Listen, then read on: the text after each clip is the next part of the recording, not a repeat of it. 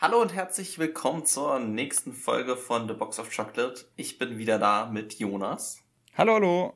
Und ich bin Philipp und wir haben heute eine ja, sehr spezielle Folge, weil wir endlich mal einen Film haben, den wir beide, glaube ich, nicht so toll finden.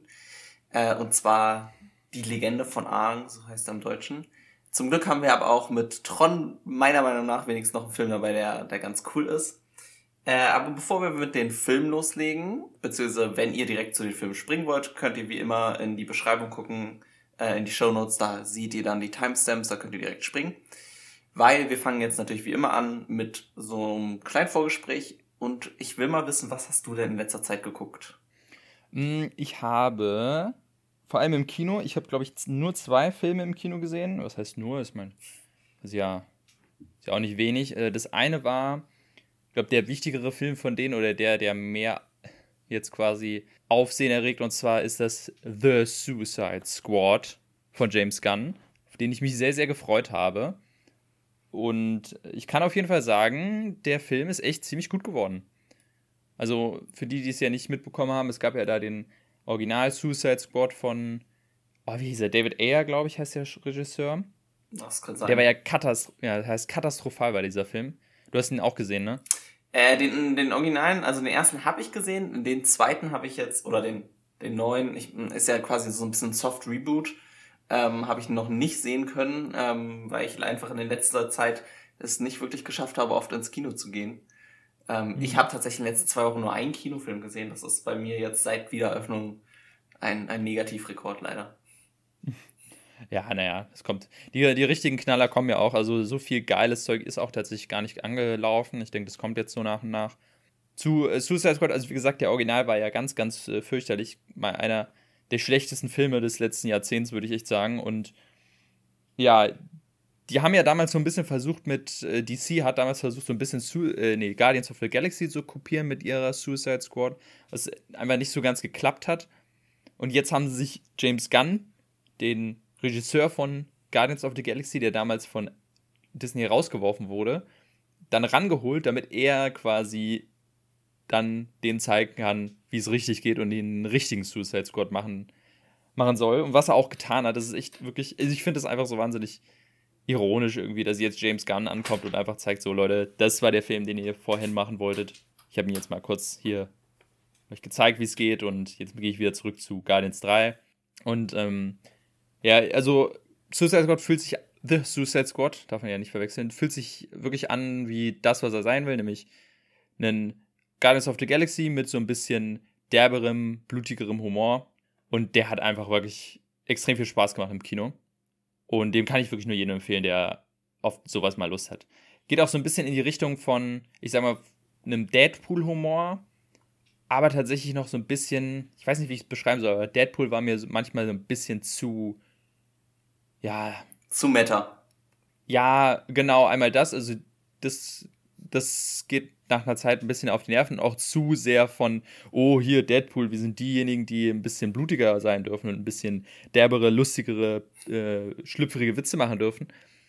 Und Suicide Squad, ja, hat man nicht so das Gefühl, brüstet sich so damit, sondern macht einfach, worauf es Bock hat. Und das, also, da gibt so ein paar Szenen in diesem Film, wo man wirklich denkt, okay, wow, das wäre in anderen, das wäre in Marvel niemals denkbar gewesen. Ja, ich finde es ganz interessant, dass, dass ähm, Warner äh, diesmal da quasi diesen Weg gegangen ist. Ne? Also beim, beim ersten Suicide Squad ist ja quasi auch immer gesagt worden, dass der vor allem durch den großen Studio-Einfluss so unglaublich schlecht geworden ist. Ähm, ja. Und jetzt beim zweiten haben sie ja quasi James Gunn gesagt, hier, hab, du hast Geld und, und mach irgendwas. So, ähm, kann natürlich auch nach hinten losgehen. Jetzt ist es mal gut gelaufen. Mal gucken, wie sich das dann so entwickelt. Ähm, ich glaube, so die Mischung macht's wahrscheinlich dann am Ende. Ja, genau. Also James Gunn ist halt, wie gesagt, jemand, dem man eigentlich sowas vertrauen kann und jetzt hat er es gezeigt. Weil beim ersten Suicide Squad war auch das Problem dann, dass äh, David Ayer hat auch ganz viel erzählt, dass ihm da so viel reingeredet wurde in der Film. Da gab es ja noch Reshoots und dann wurde er nochmal umgeschnitten von irgendeiner komischen Trailerfirma. Äh, und im Endeffekt wurde der Film dann kurz vor knapp nochmal komplett verhunzt. Weiß man natürlich nicht, ob jetzt wirklich der Film hätte besser sein können. Aber bei dem Snyder Cut bei Justice League war es ja eine ähnliche Story und jetzt sagen ja viele, dass der Snyder Cut fantastisch sein soll. Ich habe ihn immer noch nicht gesehen und glaube auch nicht so ganz dran, aber naja, so in gewisser Weise scheint da was dran zu sein, dass einfach DC mehr Vertrauen in ihre Regisseure haben muss mhm. und einfach auch mal sagen kann, hey, hier nehmt euch diese Charaktere, diesen Charakter, dieses Universum und macht einfach mal, worauf ihr Bock habt. Und ich glaube, das ist auch der große Vorteil, den DC aktuell über Marvel hat, weil Marvel kann eben nicht machen, worauf es Bock hat, weil es ja irgendwie alles in diesen riesigen Kosmos passen muss, in gewisser Weise, für sie. Ich würde mir wünschen, dass sie mehr so ein bisschen über die Stränge schlagen. Ähm, ja, wobei, so, also, so ein bisschen haben sie es ja, klar, es muss in die große Story passen, aber wenigstens steht dann Marvel auch zu den Filmen, die mal nicht so gut gelaufen sind. Genau. Ähm, das, das ist, ist, was ich bei, beim DCEU so ein bisschen vielleicht vermisse. Da hängt ja nichts mehr so richtig miteinander zusammen, hat man das Gefühl. Also, ja. ich habe ja Suicide Squad noch nicht gesehen, den neuen, aber allein schon, dass es nach irgendwie vier Jahren einen Soft-Reboot gibt, ist ja schon so ein bisschen, dass diese, die sich jetzt schon so ein bisschen von dieser Idee eines zusammenhängenden Universums distanzieren. Ähm, genau. Also ich kann ja mal sagen, es ist jetzt quasi, man war ja sich auch nicht sicher, ist es jetzt, ist es ein Reboot, ist es ein zweiter Teil, ist es irgendwie ein komplettes Reboot oder nur ein Soft-Reboot. Es ist auf jeden Fall so, die Ereignisse in Suicide Squad 1 haben stattgefunden im zweiten Teil. Oder jetzt in dem neuen Film. Es, es gibt, glaube ich, drei oder vier Charaktere, die aus dem alten Teil kommen und auch so Andeutungen machen, sie kennen sich, sie haben und, und sie haben dieses Abenteuer erlebt. Aber es wird wirklich so subtil wie möglich gehalten. Und zum einen gibt es keine große Story-Relevanz vom ersten Teil, dass darauf aufgebaut wird. Also das wird nie erwähnt.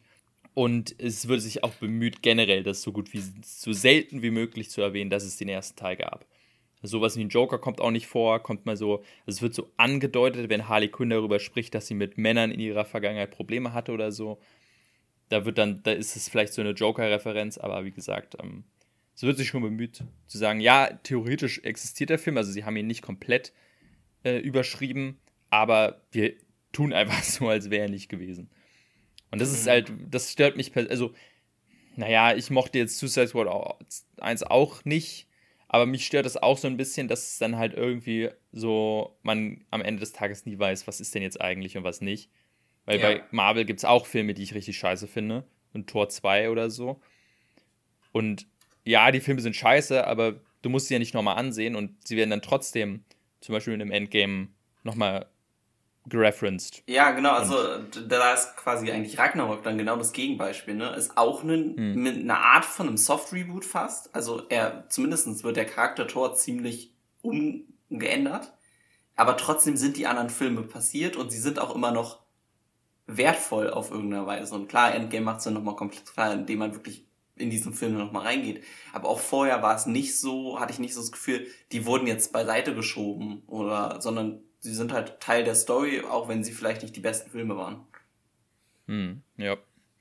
Also, aber um zurück auf Suicide Squad zu kommen, ist auf jeden Fall eine Empfehlung. Ich weiß nicht, willst du den dir auch noch ansehen? Ja, ich würde ja. mir sehr gerne noch angucken. Leider ist er bei, bei, bei meinem, meinem Lieblingskino hier schon äh, nicht mehr in der OV-Version. Also ich muss mal gucken, ob ich ihn auf, auf Deutsch gucken werde oder ob ich dann doch noch ein Stückchen weiterfahre.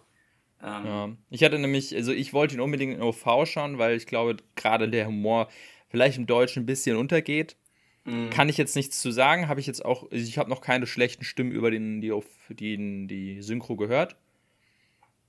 Ich persönlich bin da aber eher so bei so Comedy-Filmen eher immer in OV.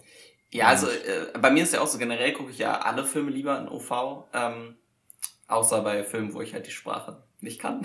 Aber ähm, ich finde schon, also man muss, man meckert immer als Deutsche auf sehr, sehr hohem Niveau, weil unsere Synchro schon immer das, das Beste gibt, was irgendwie geht. Und vor allem bei so großen Blockbustern kann man da eigentlich meistens nicht meckern. Hm, ja. Also Empfehlung für Suicide Squad. Ähm, für mich bisher, glaube ich, der beste Film, den ich dieses Jahr im Kino gesehen habe. Aber das heißt natürlich noch nicht viel. Ist ja noch nicht so lange der Kinos offen, also da wird bestimmt noch jemand kommen, der den ablöst. Ich muss auch sagen, ich, manche hypen mir den ein bisschen zu sehr, dass sie sagen, das ist das neue, der neue Sternchen das, äh, am, am Superhelden Film Himmel, ja, sehe ich jetzt nicht ganz so. Es ist ein spaßiger Film, aber jetzt auch nicht so viel mehr. Aber trotzdem, wie gesagt, eine große Empfehlung. Und dann habe ich noch einen zweiten Film im Kino gesehen, das war Green Knight. Und den finde ich wahnsinnig schwierig zu einzuordnen, weil der ist inszenatorisch wahnsinnig geil gemacht. Der, ist, der sieht toll aus, hat tolle Bilder, hat auch wirklich tolle ähm, ja, Bildkomposition, tolle Farben, auch teilweise wirklich echt tolles Schauspiel, tolles Setdesign. Und im Großen und Ganzen hat man das Gefühl, okay, da wurde sich richtig viel Gedanken gemacht, wie dieser Film inszeniert wird.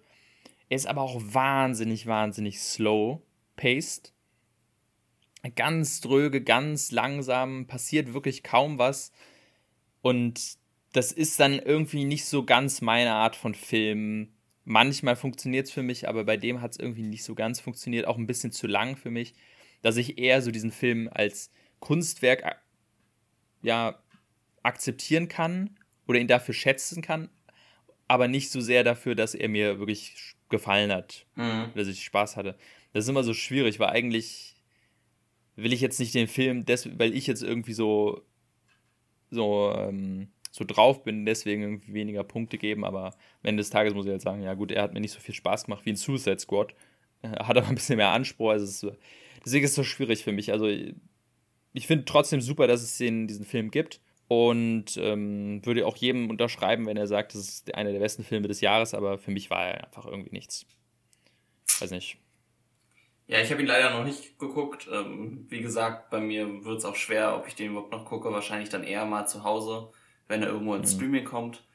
Ähm, ich glaube, das ist wirklich so ein Film, da muss man sich ganz speziell darauf einlassen, da muss man eine äh, spezielle Stimmung haben. Es ist jetzt nicht, ähm, keine Ahnung, Freitagabend nach der Arbeit macht man sich mal den schnell an und äh, mm, ja. isst ein bisschen Popcorn nebenbei, sondern da, also, das habe ich auch so ein bisschen aus den Kritiken gehört und du sagst es ja auch. Ähm, aber ich glaube trotzdem von der Art her ein ganz interessanter Film und es ist meiner Meinung nach ganz wichtig, dass trotzdem solche Filme irgendwie gemacht werden. Ähm, und ich war schön, dass der dort trotzdem in Deutschland in, in ziemlich vielen Kinos gelaufen ist. Also oft mhm. gehen ja solche ja, Filme deswegen. komplett unter. Ähm, das fand ich eigentlich ganz cool. Deswegen, deswegen, ich will auch solche Filme im Kino eigentlich sehen. Also solche Filme muss es geben. Und ich hoffe auch, dass der genug Zuschauer bekommt, dass er sich auch irgendwie rentiert.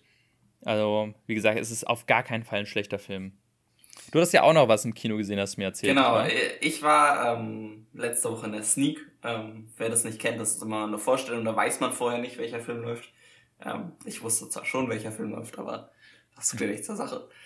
Und zwar habe ich Gunpowder Milkshake geguckt. Äh, ich glaube, der Film wurde jetzt sogar verschoben. Ähm, er lief trotzdem halt in der Sneak noch. Ähm, ist ein Action, ja, eine Action-Komödie, so ein bisschen, würde ich sagen. Ähm, hat einen FSK 18, also hat ordentlich Brutalität mit drin. Wenn man vergleicht, also das Suicide Squad hat einen FSK 16. Äh, das heißt, man muss in Deutschland mittlerweile schon echt was zeigen, damit man einen FSK 18 bekommt. Das ist nicht mehr so wie früher. Kurze Side Note, bei Suicide Squad wundert mich es aber auch schon hart, dass äh, der nur eine 16 hat, weil der ist ordentlich ja, das, mein, das meine ich so ein bisschen. Also es ist mhm. extrem, was früher ja sogar auf dem Index gelandet ist und, und gar nicht mhm. gezeigt werden durfte und was mittlerweile einen FSK 16 bekommt. Also. Und, aber ist Gunpowder Milkshake auch wirklich so hardcore äh, brutal? In ganz, ganz wenigen Szenen. Also er ist eigentlich sonst wie ein, ein typisches, ähm, ja, wie ein typischer Actionfilm halt. Also es werden Leute erschossen und so weiter. Das hat aber jetzt ja nichts großartig damit zu tun. Also wenn du wahrscheinlich zehn, die zehn brutalsten Minuten rauskattest aus dem Film, hast du einen FSK 12 Film. Aber die Szenen, wo sie es dann haben, da ist dann schon ordentlich was. Also da gibt's eine Szene, da fährt jemand, also wird ein Auto rückwärts in einen Gabelstapler gedrückt und dann das, die eine, der eine Stab von dem Gabelstapler hackt dann den Kopf von dem einen Typen ab. Äh, und dann fährt das Auto danach wieder vorwärts und der Kopf bleibt halt an dieser, an dieser Gabel letztendlich hängen. ja. ähm, Manchmal ein bisschen unnötig, muss ich ehrlich sagen. Aber natürlich in der Sneak, ähm, ne, volles Kino, also ich glaube das vollste Kino, was ich dieses Jahr bisher erlebt hatte, ähm, mit all so Leuten in, in, im Alter wahrscheinlich zwischen 18 und ja, 25 oder so, würde ich mal sagen. Ähm, ein paar davon ganz gut angetrunken und so weiter. hat er natürlich Stimmung gebracht, ne? Also ähm, ja. sowohl die Brutalszenen als auch die Szenen, die dann ähm, manchmal auch vielleicht auch ein bisschen unabsichtlich witzig waren, ähm, haben ganz gute Stimmung gebracht und dadurch hat er mir tatsächlich ordentlich Spaß gebracht. Also ich glaube, ich war mit am, also von den Besuchern deutlich positiver als die meisten nach dem Film. Ähm, mir hat der komischerweise, fand ich den echt witzig. Der hatte auch so eine komische 80er Neon-Ästhetik, ähm, die sich so ein bisschen durchgezogen hat. Da wird auch ganz viel im Diner gespielt und hm. ähm, ja, also fand ich ganz witzig. Hat so ein bisschen, ich glaube nicht, dass der gut laufen wird, ähm, muss ich dazu sagen. Ähm, erstmal, weil das mit dem FSK 18 ist natürlich gleich wieder abschreckend. Ähm, das wird, weil so die typischen Besucher bei dem Film hätte ich jetzt so 16-jährige Jungs gedacht. Aber gut. Ja, mal gucken. Also sie haben den jetzt verschoben. Weiß nicht so richtig warum. Ich glaube nicht, dass sie noch an dem Film noch irgendwas ändern, sondern wahrscheinlich einfach nur, weil jetzt in der nächsten Zeit zu viel kommt. Aber ich würde den tatsächlich empfehlen. Also wer so ein bisschen einfach mal äh, ja, zwei Stunden Kopf ausschalten will und ein bisschen lachen will, weil der Film einfach ziemlich absurd in manchen Teilen ist, kann man sich ganz gut geben. Hm. Ja, vielleicht schaue ich mir den auch an. Ich, ich, also ich glaube auch, der wird wahrscheinlich nicht gut laufen. Ich gucke mir gerade das äh, Poster an und es sieht echt irgendwie so ein bisschen aus wie. Ja, das hat so was von, ja, hier Girls Get It Done, Charlie's Angels mäßig. Ja, und wobei. Ähm, ich glaube, da sind. Der, Punkt, also klar, dieses dieses typische wieder, dass die, die Heldinnen halt alle Frauen sind. Ähm, das hat mich aber bei dem Film gar nicht gestört. Also es wird so in mhm. einigen Punkten so ein bisschen drauf fokussiert, weil dann welche da in der Bibliothek letztendlich arbeiten und dann sind in den ganzen Büchern Waffen und, und Geld und Pässe und so versteckt. Aber sonst ist es halt wirklich, macht er das mit den Klischees eigentlich relativ wenig und es hat mich jetzt ja, nicht großartig gestört. Also es hätte jetzt auch genauso gut ein Cast von Männern sein können. Der Film hätte, glaube ich, genauso gut funktioniert. Also deswegen, ähm, fand, das fand ich überraschend gut tatsächlich. Das war einfach mal mhm. ganz witzig. Ja, sehr schön. Ich glaube, das ist was, was, wahrscheinlich viele abschreckt. Ja. Wenn sie das Poster sehen, denken sich, oh, das ist wieder so eine Nummer. Ja, weil halt ähm, die typischen Action-Fans sind jetzt nicht.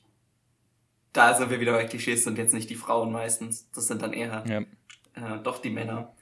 Ähm, ja, mal gucken. Also, ich würde mhm. mich freuen, wenn der wenigstens. Ich habe irgendwie schon Gerüchte gehört, dass angeblich da ein zweiter gedreht werden soll.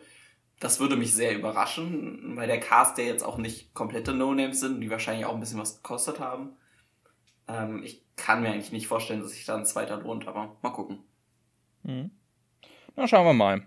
Also auf jeden Fall gucken wir mal, wann der rauskommt und vielleicht gehe ich da auch mal kurz rein. Ähm, bevor wir jetzt zu den Filmen kommen, eine Sache will ich noch ansprechen, äh, so aktuelles.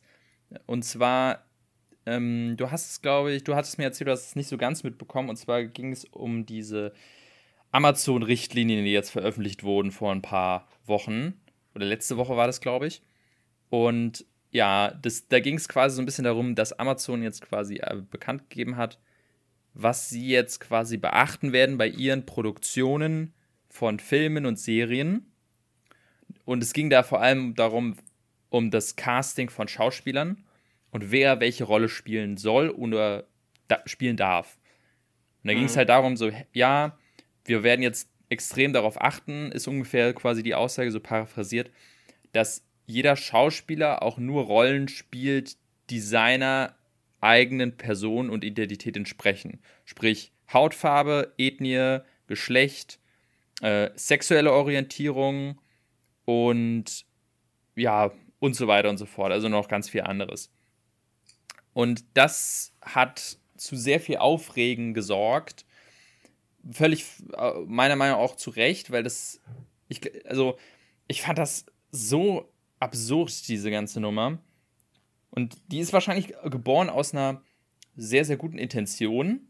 Nämlich dieses, ja, wir wollen verhindern, dass quasi Minoritäten irgendwie nicht ihre Rollen zugesprochen bekommen. Mhm. So dieses typische Whitewashing, dass jetzt äh, schwarze Rollen quasi von Weißen gespielt werden. Oder auch sowas, ähm, das wurde, glaube ich, kritisiert bei dem Film von Sia, Music.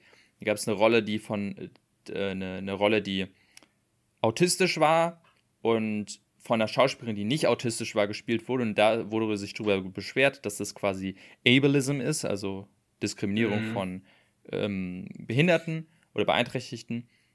Und das ist, glaube ich, so die Grundintention hinter dem Ganzen. Also eigentlich kann man sagen, ja, okay, es ist irgendwie gut gemeint, aber das sorgt für so einen absoluten, ja, es ist einfach so absurd und so völlig daneben, wenn man da ein bisschen drüber nachdenkt, weil, also gerade dieser Punkt zum Beispiel von sexueller Orientierung. Das heißt, du darfst jetzt nicht, also wenn du zum Beispiel hetero bist, darfst du keine homosexuellen Rollen spielen. Und im Umkehrschluss darfst du, wenn du homosexuell bist, auch keine heterosexuellen Rollen spielen. Was ja absolut absurd ist, weil es ja, also das sagen auch viele völlig zu Recht, zum einen geht es genau darum im Schauspiel, dass du eben Rollen spielst, die nicht du bist. Das, das ist das Talent und das Handwerk eines Schauspielers, dass du dich in Rollen reinversetzt, die eben nicht deine eigenen entsprechen und das trotzdem realistisch darstellst. Und zum anderen ist es ja auch wahnsinnig absurd, dass du dich jetzt theoretisch vor Amazon oder deinem Arbeitgeber outen musst. Weil du musst quasi als Schauspieler dann irgendwie so, so einen Fragebogen immer ausfüllen, haben die, glaube ich, auch geschrieben, wo dann alles draufsteht, so eine Checkliste, damit man weiß, wofür man dich casten darf. Und da musst du dann angeben, welches deine sexuelle Orientierung ist, was so völlig absurd ist. So, oh, du willst diese homosexuelle Rolle spielen, dann musst du dich jetzt outen, sorry. Das ist, das ist also. Völlig, ist, es ist völlig, es ist unglaublich. Ich verstehe nicht, warum man sowas überhaupt veröffentlicht muss ich sagen. Ja. Wenn man sowas machen will, kann man es doch einfach machen, oder? Also, ja. Ähm, ja. Oder man sollte es vielleicht nicht machen, aber, ne, also, ich bin, manchmal habe ich so das Gefühl, dass vor allem bei so einem großen Firmen, das hat, hat dann einfach was mit, sie wollen sich so darstellen, als wären sie jetzt so progressiv, aber eigentlich ist es ihnen scheißegal. Also vor allem bei so einer Firma wie Amazon. Also. Ja. Es ist, es ist ein typisches PR-Ding, dass jetzt Amazon sich hinstellt von, oh ja, wir sind progressiv, wir achten darauf, dass Leute äh, Leute quasi nur, ne? Und im, im, Endeffekt ist es denen wahrscheinlich auch komplett egal und zum anderen schießen sie sich damit ja selber in den, äh, in den Fuß. Weil eigentlich machen sie genau das Gegenteil. Sie schränken alle Minoritäten ein, dass sie im Grunde nur noch ihre eigenen Ethnien auch protegieren dürfen. Ja. Also wenn man so rumdenkt, ist zum Beispiel, das ist ja zum Beispiel was, was hier in Deutschland total ein Problem ist für zum Beispiel Leute mit arabischer Herkunft oder, oder irgendeiner, ich sag mal, ausländischen Herkunft dass die ständig gecastet werden als der Türke mhm. oder der, der böse Araber oder so. Und das ist ja, ja meistens das, und da überregen sie sich total auf, warum können sie nicht einen Deutschen spielen? Warum können sie nicht einen normalen Deutschen spielen oder so? Und äh, im Grunde ist es ja auch das Problem jetzt, wenn du irgendwie homosexuell bist, kannst du nur noch homosexuelle Rollen spielen. Und man sich denkt, ja gut, damit schränkst du ja dich total ein bei Castings. Extrem. Also, ähm, mhm. wenn du allein. Und darauf willst du ja auch nicht reduziert werden. Ja. Allein wenn du denkst, dass ja auch viele Filme irgendwie in der Vergangenheit spielen, so, wo es halt einfach niemand öffentlich war. Also, keine Ahnung, ja. es gibt, ich weiß nicht, ja. Ja, das ist halt auch so. Also, das ist zum Beispiel auch so das Problem, dass dann halt so eine Sachen wie, ich glaube, irgendwie Denzel Washington hat irgendeinen ähm, einen Mittelalterkönig in irgendeinem Film jetzt vor mhm. kurzem gespielt. Wäre auch nicht mehr denkbar. Nee. Während ne, das ist ein anderes Thema, da haben sich auch Leute beschwert, aber ich zum Beispiel bei The Green Knight äh, war auch eine, ein Charakter von, die, ich glaube, die Königin, die war halt People of Color, ich weiß nicht genau was, aber sie war halt irgendwie dunkelhäutig. Und das war für mich zum Beispiel auch so überhaupt kein Problem. Also man hat es auch im Film überhaupt nicht so wahrgenommen. Aber sowas wäre dann zum Beispiel nicht denkbar. Und das, ich, ich weiß nicht, ich finde das halt, wie gesagt, die Intention ist ja irgendwo vielleicht eine richtige. Aber es ist, die Umsetzung ist halt komplett scheiße, dass man auch halt diesen, diesen kompletten Regel davor steht und sagt, so muss es gemacht werden. Ja. Statt zu sagen, ja, wir achten da mehr drauf. Dass, also ich glaube, die generelle Intention war, okay, wir wollen, dass Leute aus Minoritäten, die Schauspieler sind, auch mehr Möglichkeiten haben, Rollen zu bekommen. Was ja, was ja grundsätzlich auch richtig ist. Also sowohl, ja. ähm, da kommen wir wahrscheinlich bei Avatar auch gleich nochmal drauf, da gab es ja auch ja, genau die, diese Kontroverse. Oder auch ähm, ja. bei Doctor Strange, wo dann ja ähm, äh, Sorcerer Supreme von äh, Taylor Swinton gespielt wird, obwohl mhm. in den Comics es halt ähm, ein asiatischer Mann, glaube ich, eigentlich ist. Ja. Genau. Genau. Äh, ähm, Aber da, ja. Das ist ja so äh, Punkte, da kann ich es halt voll nachvollziehen. So, da gibt's eine Vorlage und dann wird aus irgendeinem Grund ein Weißer gecastet, wo ich so denke, ja, da, das muss dann auch nicht sein. Aber wirklich bei so komplett unabhängigen, also neuen Geschichten, wo man jetzt nicht irgendwie sagen muss, da soll doch einfach die beste Person die Rolle kriegen. Also so einfach ja, ist es doch ein, letztendlich. Genau. Also das sorgt ja eben dafür, dass man sich nie, äh, im Endeffekt wollen wir ja irgendwo hin, dass man bei solchen Rollenbesetzungen sich überhaupt keine Gedanken drüber macht, was für eine sexuelle Orientierung hat die Person, welche Hautfarbe hat sie, ob es ist ein Mann oder eine Frau, sondern dass man sich einfach diesen kompletten Gedanken wegdenkt. Ja, also, au außer natürlich, Weise au ja, außer es ist natürlich für eine ganz bestimmte Rolle, ne? Also wenn du jetzt genau, ja, dann, ne, Historiendrama machst, was irgendwie in den Gefangenencamps im Zweiten Weltkrieg in Japan spielt, dann sollten vielleicht die Wärter schon Asiaten sein. Aber ja, genau. Ne, also man Oder muss es natürlich Ariel sollte ja. Ja. Aber Ariel sollte eine Frau sein, ja, das wäre schon ganz Ja, krank. zum Beispiel. aber ähm, aber in gewisser Weise, dass man das irgendwie einfach ausblendet, dass man irgendwann, dass es einfach komplett normal ist, dass es egal ist, genauso egal ist, ob du jetzt blond oder oder oder äh, oder brünett ja. bist für eine Rolle. Es ist genauso egal, ob du jetzt homosexuell bist oder nicht oder ob du eine dunkle Hautfarbe hast oder eine helle Hautfarbe. Ja. Und ja, kurzer kurzer Einwand zu ähm, Taylor Swinton in Doctor Strange, das finde ich noch ganz spannend. Und zwar, weißt du, warum da, man das gemacht hat? Nee. Dass man es umgecastet hat? Das war, weil die Rolle im Comic ist ursprünglich ein tibetianischer Mönch. Und da man wollte, dass Doctor Strange immer noch in China in den Kinos laufen darf und nicht ähm, durch die äh, Zensur gehen muss, hat man diese Rolle zu einer kaukasischen Frau umgecastet, äh, damit man eben Tibet nicht als Land, ja, wertschätzt. Legitimiert. Weil wenn das der, genau, weil sonst wäre, hätte China diesen Film nicht in ihren Kinos gezeigt.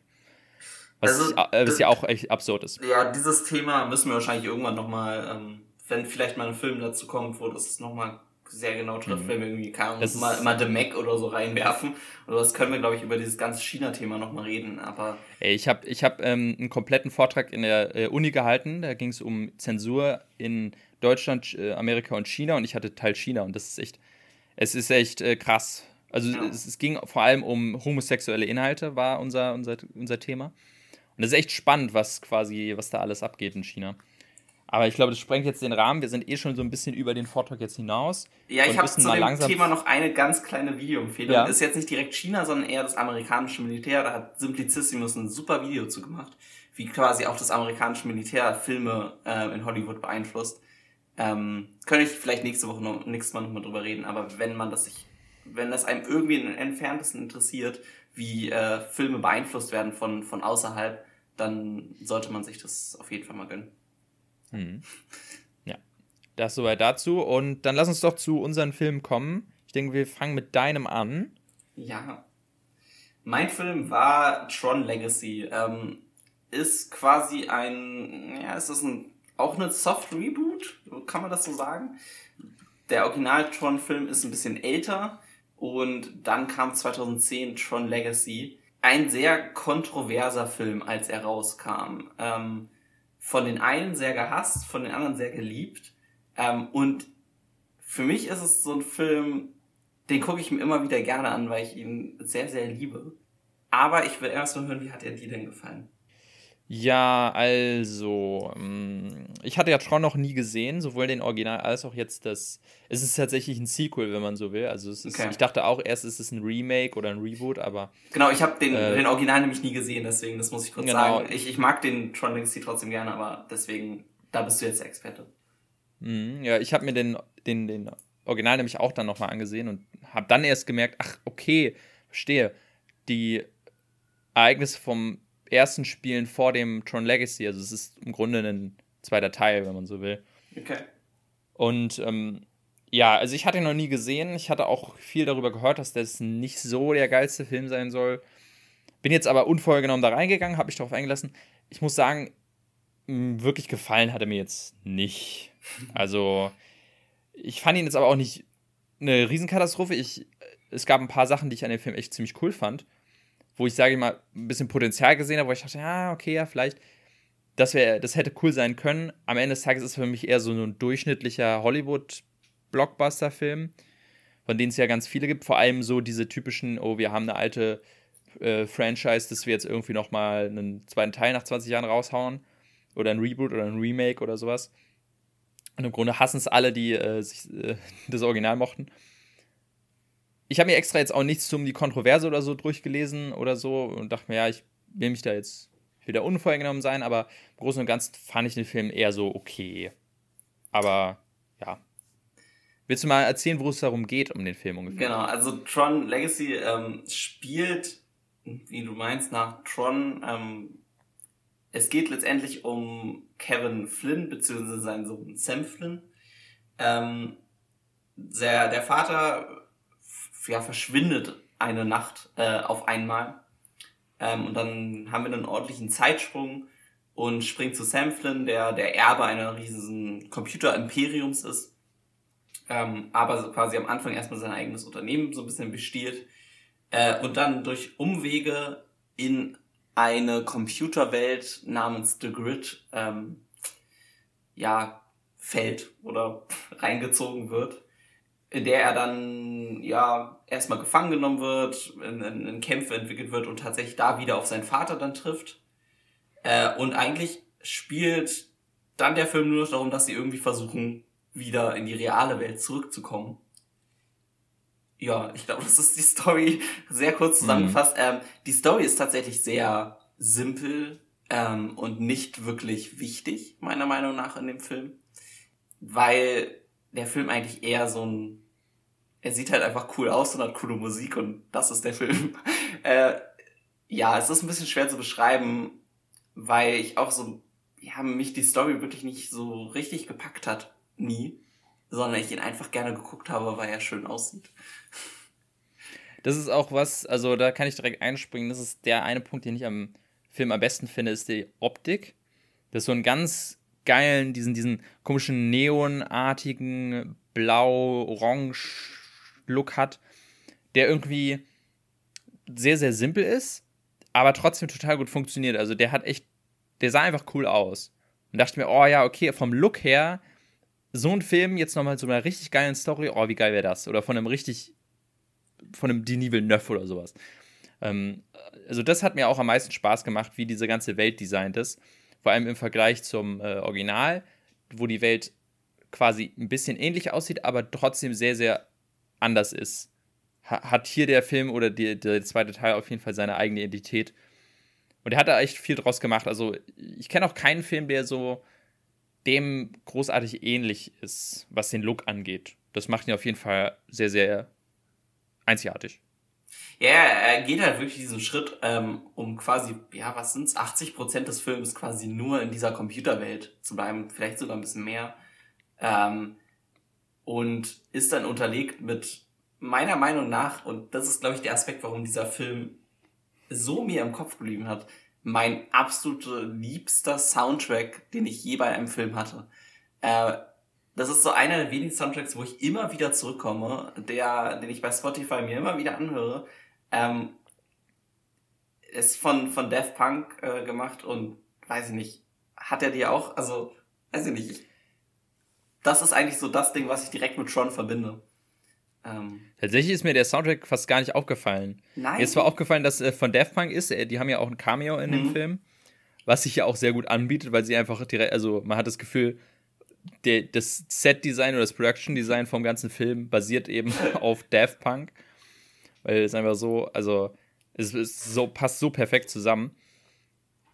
Vielleicht ist Daft Punk nicht so ganz meine Musik und deswegen ist es mir nicht so aufgefallen, aber oder ich habe den Film jetzt auch nicht so krass mit Kopfhörern gehört oder so und vielleicht auch nicht so ganz aufgepasst, aber mir ist die Musik nicht so in Erinnerung geblieben.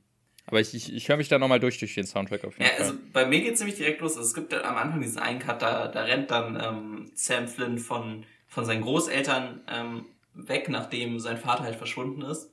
Äh, und steigt aufs, aufs Fahrrad.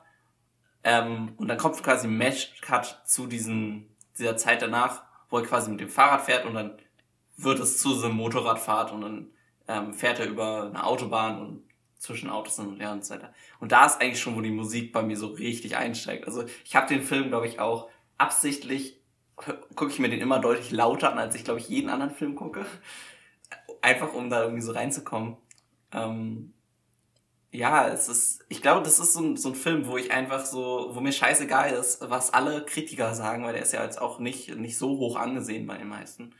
Ähm, wo ich so komplett gegen ist, weil bei wenigen Filmen würde ich wirklich so sagen, dass mir eine Story scheißegal ist und ich trotzdem den Film super gerne habe. Also eigentlich bin ich sonst so ein Typ, der so sagt, die Story muss stimmen und, und alles andere ist erstmal dann nebensächlich. Natürlich sollte er gut aussehen und alles Mögliche.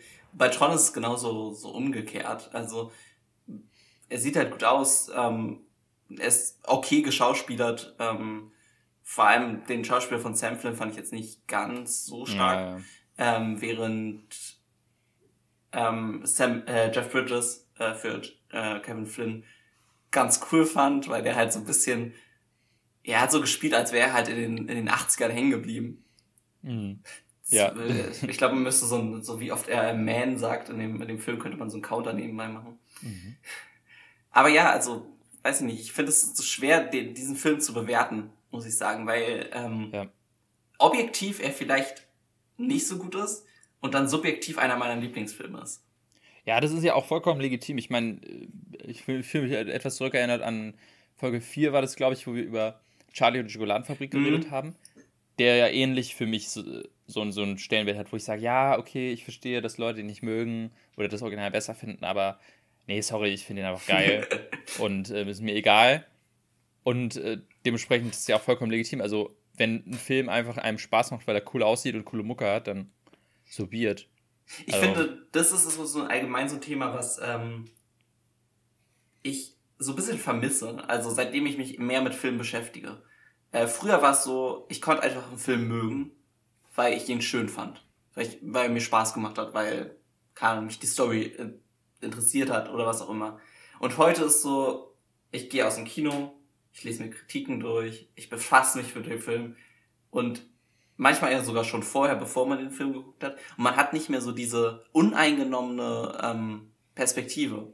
Also bei, bei keinem Film kann ich mehr einfach so reingehen und ihn selber mögen. Deswegen hatte ich ja im Vorgespräch jetzt ein bisschen gesagt, ne, dass äh, Gunpowder Milkshake mir so Spaß gemacht hat.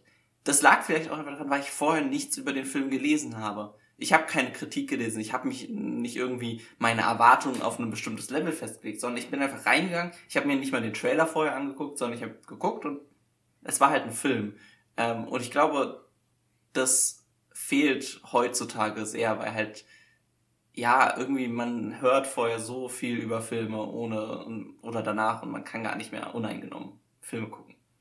Ja, das, das, das muss ich total unterschreiben. Das, das fehlt mir auch total, dass ich einfach einen Film auch einfach nur so wahrnehme, wie ich ihn jetzt gerade wahrnehmen will. Einfach so als, oh ja, hatte ich Spaß oder nicht.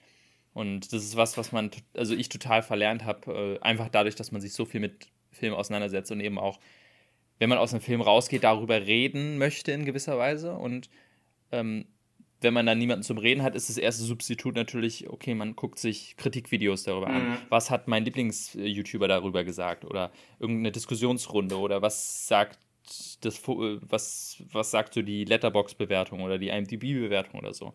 Also man will irgendwie gucken, okay, ich fand ihn so, wie fanden ihn andere.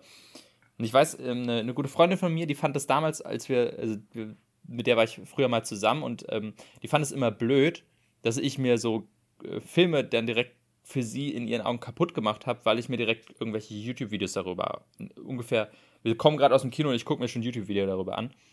Und sie meinte immer so, hä, warum machst du das denn? Das macht dir den ganzen Film kaputt. Vielleicht fandest du ihn gut und jetzt, wo du das Kritikvideo gesehen hast, findest du ihn doch nicht mehr gut. Ja. Und auf der anderen einen Seite muss ich da quasi denken, so, ja, okay, stimmt. Der hat sie totalen Punkt. Weil es kam häufig vor, dass ich aus dem Kino rauskam und dachte, ach, der Film war eigentlich ganz cool, hatte Spaß damit. Habe jetzt aber nicht so wieder nachgedacht. Und dann gucke ich mir Videos an und über Wochen hinweg denke ich darüber mehr über den Film nach und denke, ja, eigentlich war er schon scheiße. So hatte ich das bei Star Wars 8, glaube ich. Ja. Ich, als ich bei Star Wars 8 aus dem Kino kam, war ich eigentlich so, ach ja, naja, ähm, fand ich jetzt okay, fand ich eigentlich ganz cool. Hat mir auf jeden Fall Spaß gemacht. Und dann habe ich erst durch diese ganzen Kriegvideos erkannt, was bei dem Film auch wirklich, muss man sagen, falsch gelaufen ist und habe mir den Film dadurch ein bisschen schlechter gemacht, als ich ihn eigentlich fand beim ersten Mal. Ja, ich glaube, Star Wars ist da das Paradebeispiel für sowas. Also, weil man halt wirklich, also vor allem Star Wars 8, aber so generell, ähm, so große Filme werden einfach so tot geredet. Und einerseits liebe ich es mir, Analysevideos für Stunden anzugucken über Filme. Andererseits zerstört es Filme auch auf ein gewisses Level. Also selbst wenn die Kritiken positiv sind, merkt man manchmal, dass man dann seine eigene Meinung quasi gar nicht mehr so bildet, sondern man übernimmt dann die Meinung von anderen Leuten, was ja auch wieder nicht unbedingt gut ist. Ähm, ja. Ich glaube, es ist äh, vor allem für uns wahrscheinlich kaum noch zu verhindern. Also bei mir ist es so, ich beschäftige mich ja auch für meine Arbeit mit Filmen. Also ich muss ja auch mhm. Kritiken lesen und ich muss ja auch irgendwie wissen, was im Kino läuft und so weiter. Ähm, beziehungsweise die Trailer gucken. Also ich habe gar nicht mehr die Möglichkeit, einen Film eigentlich ohne Trailer zu gucken, wenn er normal ins Kino kommt. Ich habe wahrscheinlich allein den ähm, Shang-Chi-Trailer wahrscheinlich schon zehnmal geguckt, weil ich ihn halt irgendwie online stelle oder ähm, mit, ja, einfach begegne äh, im Arbeitsverhalten. Und das ist echt schade. Also ähm, allgemein diese ganze Trailer-Kultur, die ja irgendwie auch immer mehr zeigen. Es gibt ja viele Trailer, die den ganzen Film eigentlich spoilern. Mm, ja, ja, es ist, es ist schwer. Ich, ähm, ich wüsste da auch keinen guten Weg, aber ich vermisse es halt einfach. Also ich vermisse, 2010 ist Tron rausgekommen. 2010 war ich zwölf. So, da habe ich keinen mhm. Trailer angeguckt, da habe ich keine Kritik danach gelesen. Da bin ich in den Film gegangen, fand den geil, bin rausgegangen und habe ihn mir dann halt in den vergangenen zehn Jahren noch ein paar Mal angeguckt. Ohne ja. irgendwie, ja, drüber nachzudenken, ob jetzt, keine Ahnung, Robert Hofmann, Chris Stuckman oder wer auch immer dann eine Meinung dazu hat, wie der Film war. Ja, vor allem, weil es halt extrem schwierig ist, jedenfalls für mich, ähm, oder, oder generell ist es natürlich jetzt schwierig, eine komplett konträre Meinung zu haben zu einem bestimmten Film. Wenn so, wenn es einen klaren Konsens gibt von der Öffentlichkeit, ja, der Film ist scheiße oder ja, der Film ist ein Meisterwerk, ne, ähm, dann ist es natürlich schwierig, da sich hinzustellen und zu sagen, nee, ich fand den Film scheiße. Oder ja. ich mochte ihn nicht. Weil dann ist natürlich auch, man will in sich für sich natürlich auch immer eine Argumentation dafür haben. So, ja, nehmen wir jetzt mal als Beispiel, jetzt Dune kommt ja demnächst raus. Stell dir mal vor, wir gehen jetzt da rein und finden den eigentlich gar nicht so gut. Ja. Wir mögen den überhaupt nicht. Aber die, der Rest der Welt sagt, das ist das ein, eins der, einer der besten Filme, den sie je gesehen haben, das neue Meisterwerk. Und dann sitzt man da und denkt sich, naja, gut, eigentlich, ja, stimmt, ja, eigentlich ist er doch gut. Aber insgesamt findet man ihn blöd. Man hat aber auch, es gibt ja auch nicht immer eine klare Argumentation, jetzt wie bei dir bei Tron, warum fandest du den Film jetzt so gut? Mhm. Ähm, obwohl du objektiv zugeben musst, ja, der Hauptcharakter ist ziemlich langweilig, ist nicht so geil geschauspielert, äh, die Story ist total flach. Aber manchmal findet man eben einfach einen Film gut und weiß nicht genau warum, oder man findet ihn nicht gut und weiß nicht genau warum. Und will sich da nicht eingestehen, gerade in so einer, wenn man halt in dieser Bubble ist, wo die Filme dann komplett zerredet werden.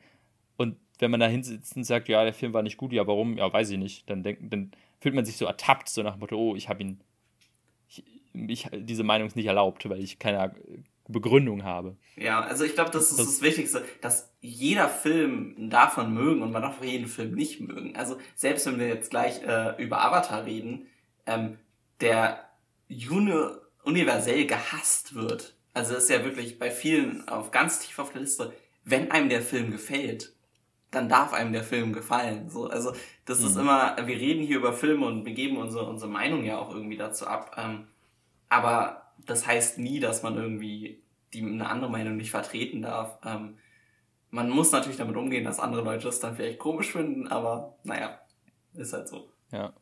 Das muss man, glaube ich, auch, worauf man, also worauf man aufpassen muss in unserem Kreis oder als ich nenne es jetzt mal Cineast oder als Kinofan oder so. Also jemand, der sich wirklich extrem viel mit Filmen beschäftigt, die nicht nur guckt, um sie zu gucken, sondern einfach ähm, ein bisschen mehr dahinter stellen. Ähm, ich, ich kann mir vorstellen, jeder geht mal durch diese Phase, ich bin da mittlerweile durch, ähm, dass, dass man so sich so einbildet, man hat irgendwie die Meinung, seine Meinung ist irgendwie die richtige. Mhm. Oder man muss die richtige Meinung zu einem Film haben. Also wie quasi, man ist der Kritiker und man gibt die objektive Bewertung ab.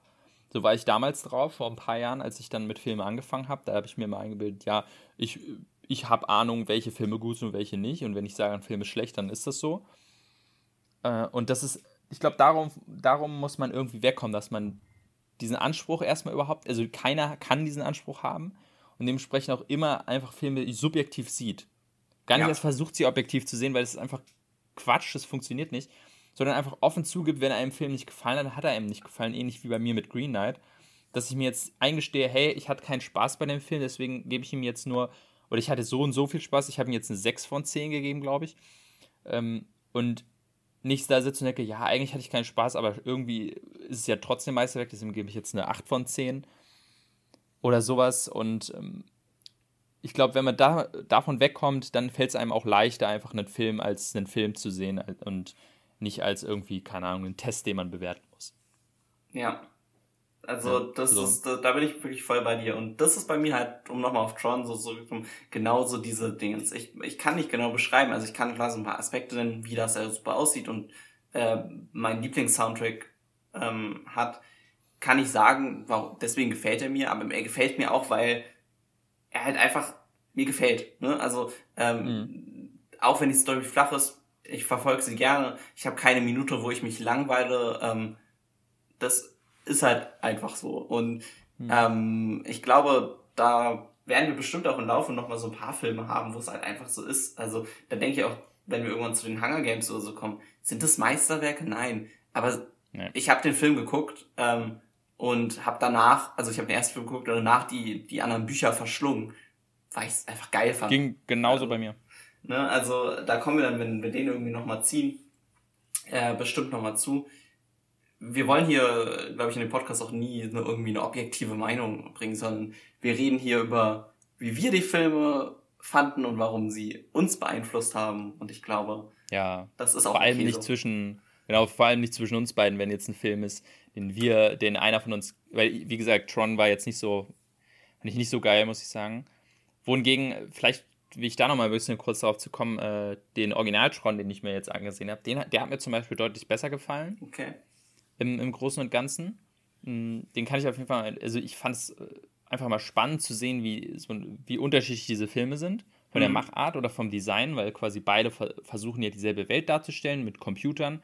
Und obwohl die Welt in, Welt in Tron Legacy ziemlich geil aussieht, fühlt sie sich irgendwie nicht so an wie ich bin jetzt in einem Computer. Es fühlt sich so ein bisschen an wie eine Sci-Fi-Welt, so ein bisschen. Mhm. Das hat er, und im Original ist es finde ich total so, dass man so, also der, man, man, hat ja bestimmt so ein paar Szenen schon mal gesehen aus dem Original, ja. ähm, wo dann die ja wirklich ganz, ganz klobige Animationen auch haben und so ganz schlechten Greenscreen und so, was aber dadurch einfach dazu führt, dass es irgendwie sich total anfühlt wie ein Computerspiel aus den 80ern, in dem es ja spielen soll. Und, das, und deswegen immer noch heute funktioniert in meinen Augen. Mhm. Äh, und äh, irgendwie auch total charmant ist äh, im ersten Teil, wenn man so sieht, ah, okay, da haben sie irgendwie einen Greenscreen benutzt und die, äh, die da ganz komisch reingecroppt und da quasi die, diese wahnsinnig schlechten Animationen, die dann irgendwo durchfliegen. Ich weiß nicht, das, das hatte total, totalen Charme. Und vor allem dann der Charakter von, nee, nicht Sam Flynn, sondern Kevin Flynn, mhm. ist ja der Vater, ne? Ja. ja. Das ist der Hauptcharakter aus dem ersten. Da ist er noch ganz jung und da geht es irgendwie darum, dass er hat Tron, nee, warte mal, Tron, nee, andersrum. Er hat ein paar Computerspiele entwickelt und die hat dann quasi seine, diese komische Riesenfirma hat die geklaut.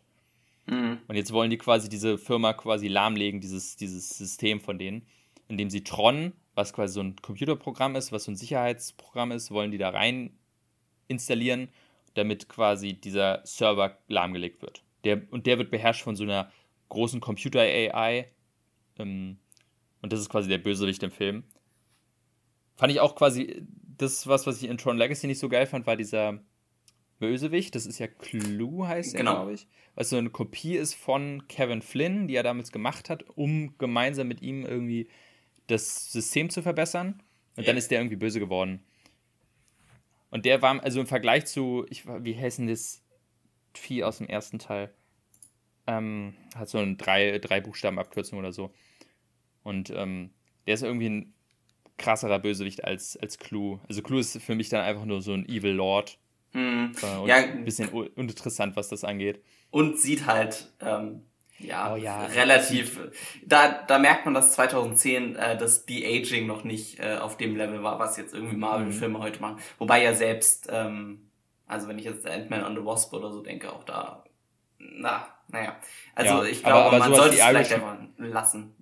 Ja, im Vergleich zu Irishman ist es natürlich ja. sehr, sehr, sehr, sehr schwer. Also man sieht einfach, dass das komplette Gesicht von ähm, Jeff Bridges komplett animiert ist. Ja. Und das sieht manchmal echt cre creepy aus. Vor allem, wo er also, Re Rede hält und zu seiner Armee ist das sehr, ja. sehr creepy. Es ist halt sehr Uncanny Valley. Ähm, ja, total. Ja. Aber irgendwie auch, äh, ich meine, vor zehn Jahren war das, man muss das auch, also ja. dafür ist es dann schon wiederum ein bisschen beeindruckend. Also ich kann nachvollziehen, warum der Film damals äh, sehr verhasst war, kann ich mir vorstellen, weil ich glaube, der Kult um Tron, wenn es auch kein großer ist, doch ein sehr treuer ist und dann ich glaube, es ist immer schwierig, wenn dann halt so ein alter, so, eine, so, ein, so ein, ganz alter Film ja. ankommt und dann kommt und dann wird jetzt hier eine Riesenproduktion ähm, gemacht, die einfach quasi nur ganz viel Geld da reinschmeißt und irgendwie das Gefühl hat, das hat nichts mehr mit dem Original zu tun. Es ist, wie gesagt, sehr anders mhm. und ähm, benutzt eben nur ein paar gleiche Elemente wie eben diese, diese, diese ähm, Motorrads, Motorräder oder so. Oder diese, diese Frisbees. Aber es, es, man fühlt sich nicht mehr wie das Original an. Ja. ja. Okay, ich würde dann sagen. Äh, achso, ja. Ich wollte, ich, ich, ich fand immer faszinierend, dass Tron ja eigentlich eine komplette Disney-Lizenz ist. Das ähm, mhm. wusste ich früher immer nicht. Und das erste Mal, als es mir aufgefallen ist, war bei Kingdom Hearts 2. Das ist ja dieses Videospiel, wo irgendwie ähm, Final Fantasy Charaktere in Disney-Welten eintauchen. Und okay. in Kingdom Hearts 2 gibt es eine eigene Tron-Welt. und da ist mir erst aufgefallen, ach was, Tron ist komplett Disney. Ja. Und äh, genauso wie damals äh, mir da erst aufgefallen ist, dass äh, Fluch der Karibik komplett Disney ist. Weil es da auch eine Fluch der Karibik-Welt dann gab. Aber das fand ich immer lustig, dass ich dann dachte, ah, Tron ist also quasi. Ja, im Zweifel, Disney, äh, Disney. Zweifel gehört alles Disney. Also. Hm. Ja, mittlerweile gehört Zweifel alles Disney. Ja, okay, dann würde ich jetzt aber zum anderen Film kommen, der auch nicht so viel mit seiner Grundlage oh, mehr ja. zu tun hat.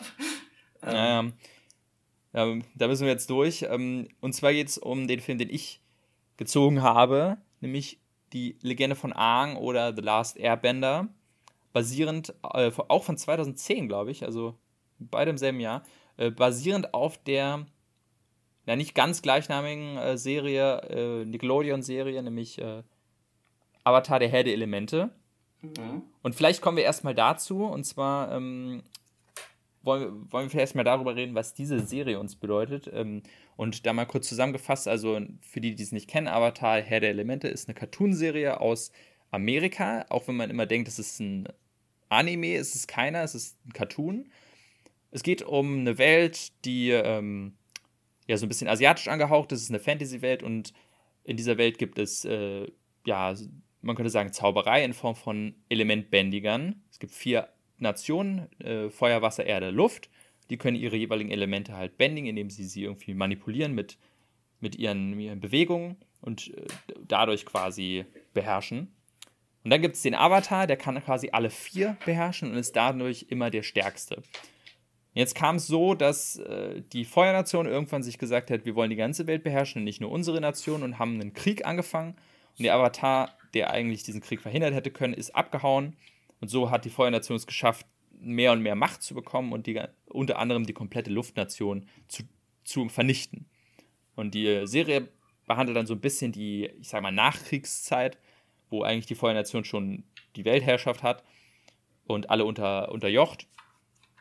Und da der Avatar als kleiner Junge wieder aufkommt, weil er im Eis gefangen war und dann quasi zusammen mit zwei Wasserbändigern oder zwei vom Wasserstamm äh, ja, ein Abenteuer durch die ganze Welt erlebt, um erstmal die vier Elemente zu beherrschen zu können. Also er muss sie erstmal lernen, um dann am Ende die Feuernation zu besiegen.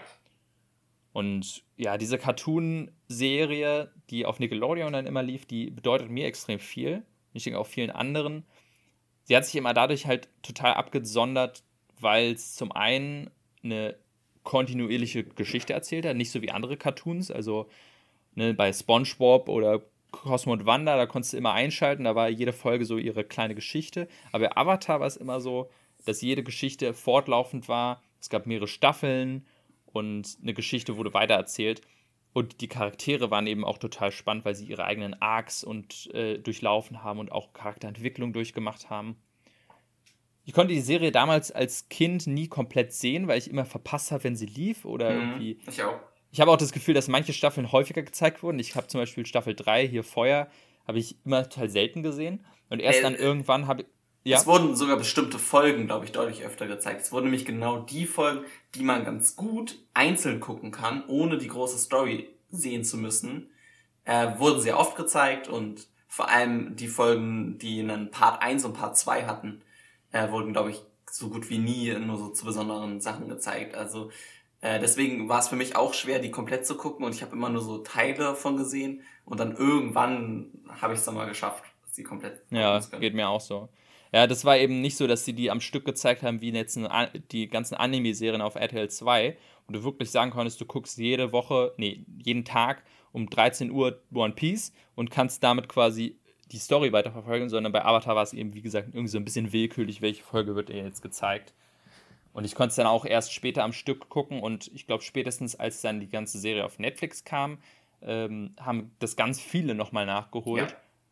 Ähm, also ich weiß zum Beispiel bei meiner Freundin, die hat das damals gemacht und äh, ich habe es auch nochmal gemacht, als sie auf Netflix kam und da, da, haben dann Leute erstmal die komplette Staffel von vorne bis hinten gesehen und da ist sie dann auch ähm, mit am besten, wenn man wirklich diese komplette Entwicklung der Charaktere am Stück mitbekommt und merkt, wie viel da drin steckt, wie viel Liebe in den Charakteren steckt, was für eine tolle Geschichte das ist.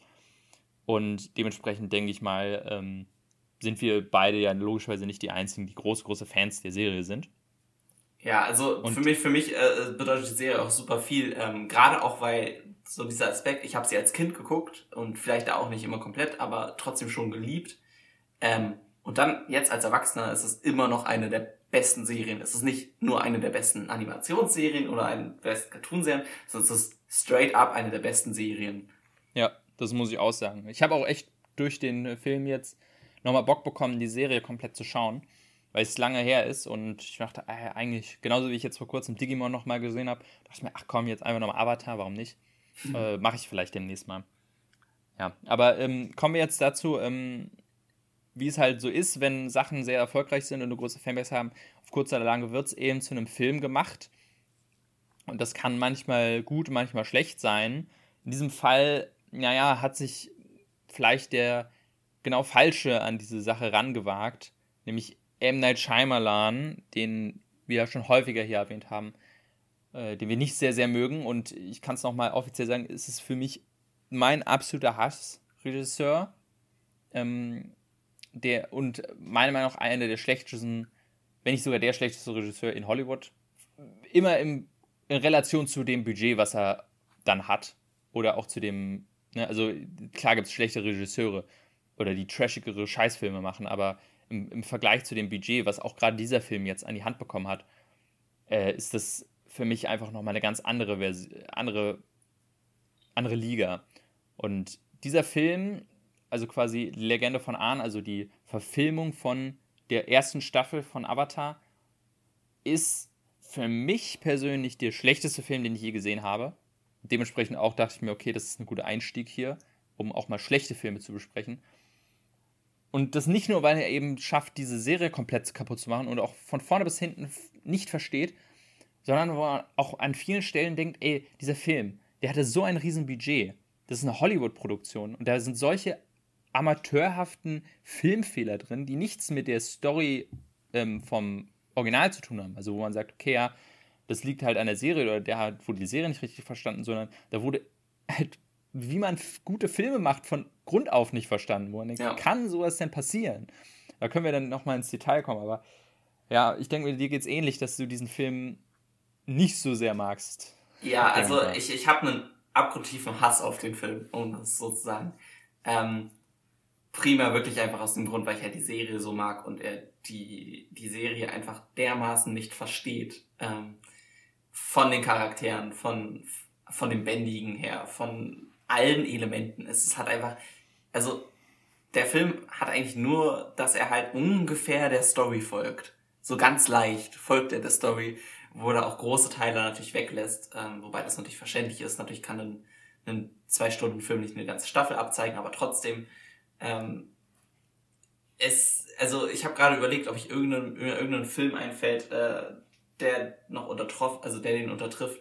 Vielleicht irgendwie sowas wie keine Ahnung, ja, wenn so ein dieser Sky Sharks oder so, der kommt. Aber der ist ja auch absichtlich schlecht gemacht, ne? Also, ja, genau. Halt, und dieser Film versucht ja, oder das, das hoffe ich zumindestens so viel Vertrauen habe ich da noch in M. Night Shyamalan, dass mhm. er wenigstens versucht, gut zu sein. Aber er ist es halt einfach nicht. Also, er ist in ja. allen Elementen schlecht. Ähm, das Einzige, was man vielleicht noch ganz leicht sagen kann, der Soundtrack ist ganz okay. Ähm, das ist so, ja. aber sonst weiß ich nicht, was ich dazu noch sagen soll. Ja, deswegen ist es auch für mich, es gibt vielleicht handwerklich gemacht schlechtere Filme, mhm. aber zum einen sind sie eben für mich dadurch einfach schon nicht so schlecht wie dieser Film, weil ähm, sie vielleicht auch nicht so ein großes Budget hatten und dementsprechend ich da auch nicht eine große Erwartungshaltung habe. Und natürlich aus diesem per persönlichen Aspekt heraus, dass es eben eine Vorlage ist, die mir extrem viel bedeutet. Und jetzt dieser Film daherkommt und für immer, für immer, für immer dasteht als die Filmadaption von dieser Serie und immer damit in Verbindung gebracht wird. Und ne, es ist eben nicht so, man kann sich nicht sagen, ja, man muss den Film ja nicht gucken oder man kann sich ja wegdenken. Ja, kann man sich irgendwie nicht. Also im Hinterkopf bleibt es trotzdem immer. Auch wenn ich jetzt die Serie schaue, weiß ich, okay, es gibt diese, wenn ich, wenn ich Szenen sehe, die im Film auch vorkommen, denke ich mir immer, ja, oh, dann erinnere ich mich immer wieder zurück an diesen Scheißfilm. Und wie ja. dieser Film, diese Serie, also dieser Film macht wirklich die Serie, beschmutzt sie einfach ein bisschen. Und das macht mich so aggressiv. Weil bei allen anderen schlechten Filmen kann ich mir, die kann ich mir wegdenken und sagen, ja, keine Ahnung, ich habe andere Filme, die deutlich schlechter sind, schon gesehen. Battlefield Earth habe ich mal gesehen. Grauenhaft. Sowas. Aber das sind so Filme, okay, die lösche ich einfach aus meinem Gedächtnis und es geht. Aber dieser Film geht da einfach nie wieder raus. Und das, deswegen hasse ich ihn so sehr. Und ja, vielleicht kommen wir mal so ein bisschen in einzelne Aspekte, die, mhm. Die wir an diesem Film nicht. Ich überlege wirklich, was der schlimmste Aspekt ist. Ich weiß es gerade nicht. Also für mich ist es tatsächlich, ähm, auch wenn es vielleicht, vielleicht nicht objektiv schlimm ist, aber für mich ist es das Bändigen. Ähm, weil mhm. das Bändigen war so, weil ich werd, bin mir ziemlich sicher, dass ich wahrscheinlich die erste Folge, die ich jemals geguckt habe, nicht die erste Folge der eigentlichen Serie war. Ähm, mhm. Aber das Bändigen war das, was mich an der Serie so gefasst hat, zuerst. Dass, dass die Charaktere super waren, kam dann natürlich so später, aber dieses Bändigen und diese Vorstellung, du hast diese Elemente und die, die bändigen sie ja, indem sie so äh, Martial Arts ähm, machen und es sieht einfach alles super flüssig aus. Dann haben die einzelnen Elemente haben unterschiedliche äh, stilistische Mittel, wie sie halt bändigen. Ähm, mhm. Wasser ist eher so flüssig, Erde ist eher so hart und so weiter. Äh, Feuer genau, ist die, aggressiv. die basieren auch, also die basieren auch, jeder Element basiert auf einer bestimmten mhm. Stil. Ich weiß jetzt nicht genau welcher, aber das ist tatsächlich, also die haben darauf geachtet, dass jeder so eine eigene komplette Kampfstilart hat. So irgendwie, das eine ist Tai Chi, das andere ist Karate oder so. Ungefähr so, könnte man sagen. Ja. Und äh, ja, da genau. muss ich dir total recht geben. Also das Bändigen in der Serie sieht immer super aus. Es ähm, macht Sinn. Äh, es ist gleichzeitig magisch, aber auch irgendwie realistisch dann wieder in der Serie.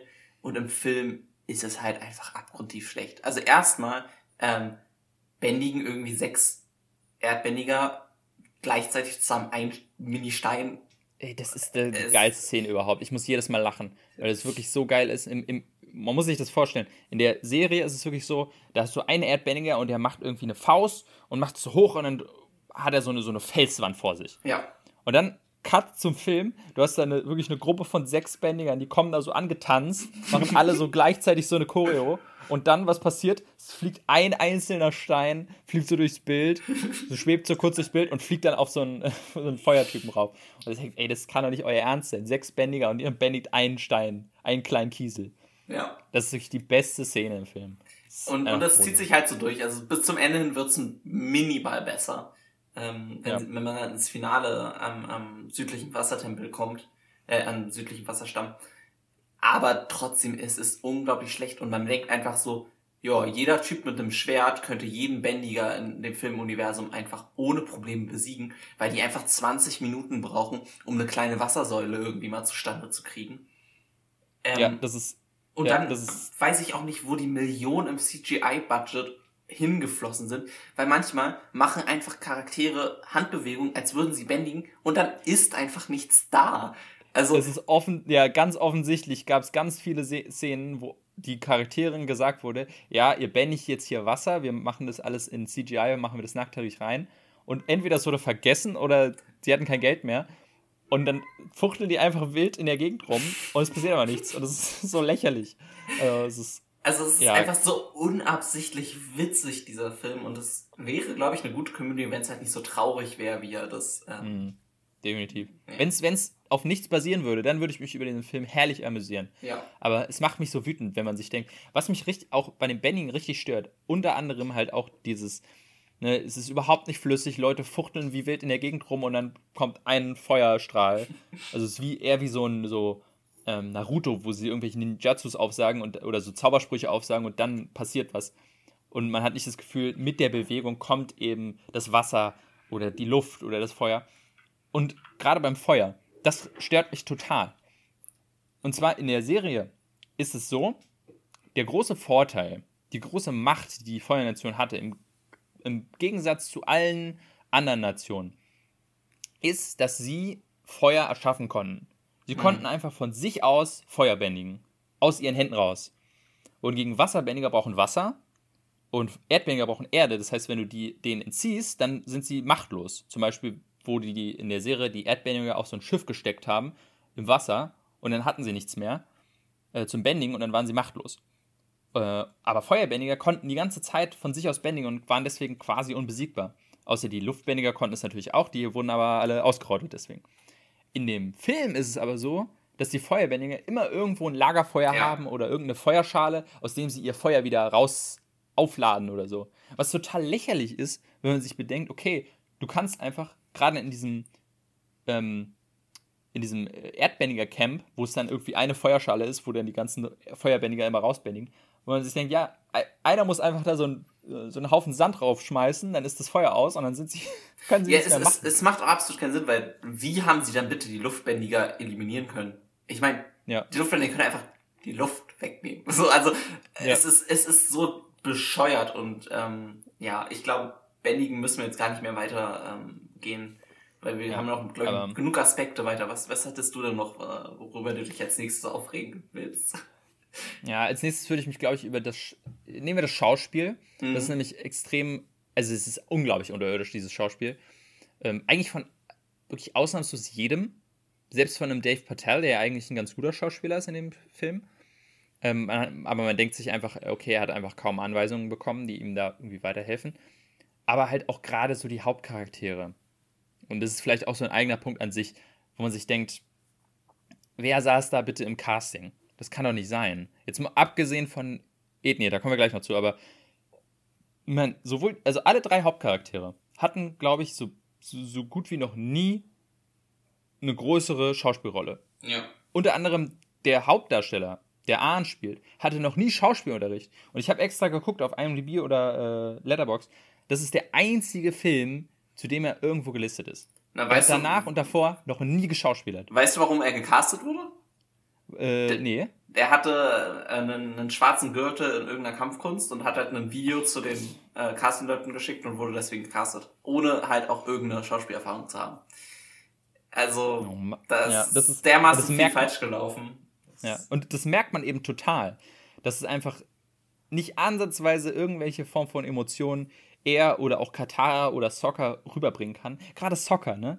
Der ja in der Serie dieser total lustige, ähm, äh, Comic Relief eigentlich ist, der immer irgendwie einen dummen Spruch hat, immer irgendwelche Scheiße baut, aber irgendwie doch liebenswert ist, ähm, ist hier einfach so total nichtssagend. Ist einfach ein Null-Charakter. Ja. Und der auch mit seinem Schauspiel null Emotionen rüberbringt. Und das, das, das macht einen so wahnsinnig, weil dann auch manchmal solche emotionalen Szenen irgendwie angedeutet werden. Und man sich denkt, okay, es kommt einfach null rüber. Ja, äh, Argen ist dann entdeckt, dass seine komplette ähm, quasi sein, sein komplettes Land oder seine komplette Bevölkerung, seine Familie quasi umgebracht wurde und guckt dann ins Leere und du denkst dir so, oh, ja, ähm, ja.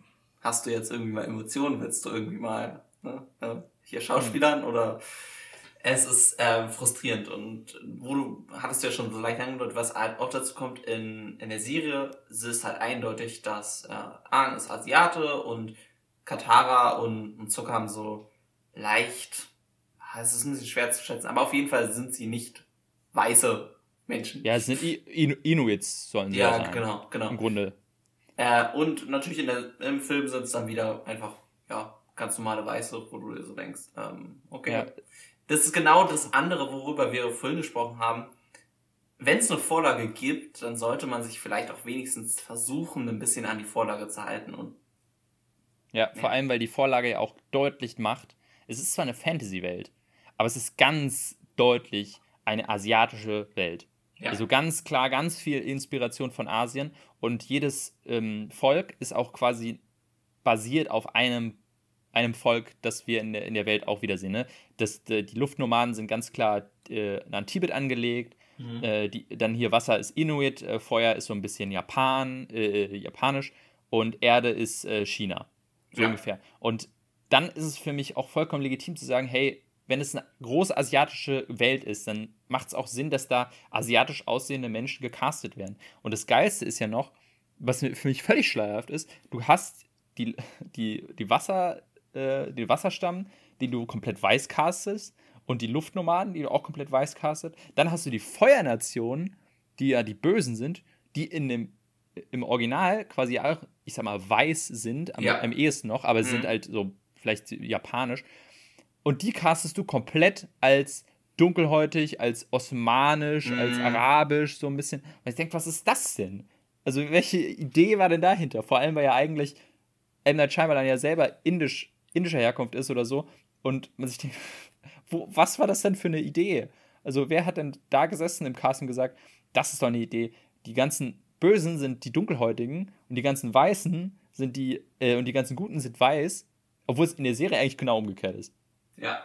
Es ist, es ist, es ist so absurd. Also, es ist einfach komplett. Es ist ein, ein Generalversagen auf, auf jeder, äh, in jedem, in jedem Belang. Und ähm, ja, auch, auch, auch von der Story her, ich meine, sie orientieren sich ja an der ersten Staffel und versuchen eigentlich auch so, ich sag mal, so, so treu zu bleiben, wie es nur geht. Mhm. Ich habe jetzt auch nicht das Gefühl, sie haben irgendwas falsch gemacht. Nee, also, also inhaltlich also ist eigentlich alles so, wie es in der Serie auch ist. Aber es funktioniert als Film halt überhaupt nicht. Ne? Das ist halt immer das Ding, du musst eine gewisse Form, also Serie und auch Cartoon ist halt ein komplett anderes Medium als ein Spielfilm. Und du musst es eben irgendwie anders erzählen. Du kannst dir nicht irgendwie drei Folgen raussuchen, ja. die zusammensetzen und dann einen Film rausmachen. Vor allem, weil der Film auch irgendwie es überhaupt nicht schafft, das in eine Story zu packen, weil du ständig irgendwelche Exposition äh, Monologe hast, oh, die als Voice-Over rüber. Oh mein ja. Gott. Es alle fünf Minuten springt irgendwie Katara rein und erzählt uns für ein paar äh, Sätze, was gerade abgeht.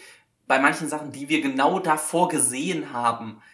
Aus irgend, ja. also, weißt du, oder einfach, sie erzählt uns, wie Aang heißt und fragt im nächsten Satz danach, ob sie seinen Namen wissen darf. Ja. Es ist dermaßen absurd oder ich meine, es gibt so einfache Wege, manche zu sagen, dann kommen sie dann äh, zum südlichen ähm, Wassertreib und dann erzählt sie, dass Soccer und, und Princess Yui sich gut verstehen. Kann man nicht einfach eine Szene zeigen, wo sie sich gut verstehen? Also ich ja. verstehe die Entscheidungen wirklich nicht. Das ist ganz, oder es, es gibt auch so eine geile Szene, wo gezeigt wird, wie Ahn irgendwie versucht, Wasser zu bändigen und dabei scheitert. Und währenddessen haben wir ein Voice-Over, wie Katara erzählt, ja, Arndt hat versucht, Wasser zu bändigen, aber er schafft es nicht. Oder er scheitert die ganze Zeit. Mhm. Und man denkt, ja, das sehen wir doch gerade. Ich meine, man sieht es nicht deutlich. Aber es ist eben, wenn man das besser inszeniert, dann braucht man diesen Voice-Over auch nicht. Das ist ja die allererste Regel eigentlich in jedem, also jeder Filmemacher würde dir das als allererstes sagen, Show, don't tell.